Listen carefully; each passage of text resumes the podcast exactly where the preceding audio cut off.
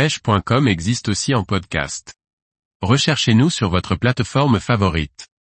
Comment identifier une espèce de poisson facilement et rapidement? Par liquid fishing.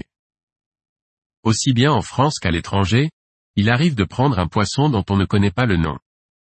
Le moteur de recherche Google peut aider à mettre rapidement un nom sur celui-ci. Voyons comment faire. Lorsque l'on débute la pêche, que l'on découvre le milieu aquatique, c'est normal de ne pas connaître et de ne pas identifier chaque espèce au premier coup d'œil. Si je prends les exemples du gardon et du retangle, du chevenne et de la vandoise ou encore de la truite de mer et du saumon, il est tout à fait normal qu'un œil non entraîné puisse se tromper sur l'identification d'un poisson.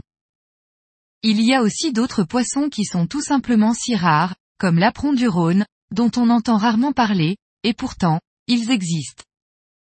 À cette liste, on peut également ajouter les migrateurs, comme l'alose et la lamproie, qui ne sont pas toujours dans le milieu pêché alors qu'ils y sont de passage et on est donc susceptible de les retrouver au bout de notre ligne. Enfin, il ne faut pas oublier les nouveaux arrivants, comme le crapet de roche en Loire ou encore les poissons d'aquarium relâchés dans la nature à divers endroits.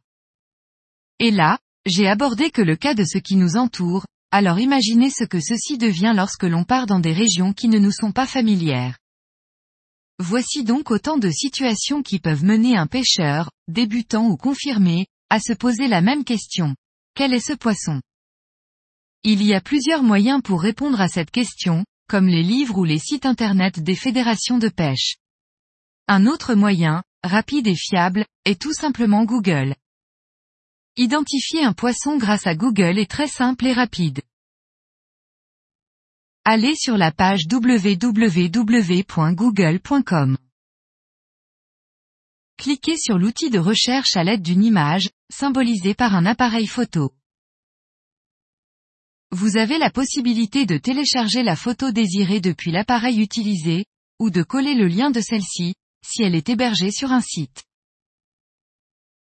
Une fois la photo sélectionnée, la recherche se fait toute seule et les résultats apparaissent à droite. Il est possible de cadrer la photo d'origine pour affiner la recherche sur un point précis.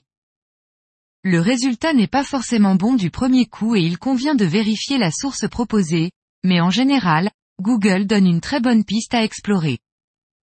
De plus, cette fonction peut permettre tout un tas d'identifications divers croisées au bord de l'eau, comme des oiseaux, des insectes, des plantes ou même un leurre de pêche dont on recherche le nom. Et voilà, c'est aussi simple que cela.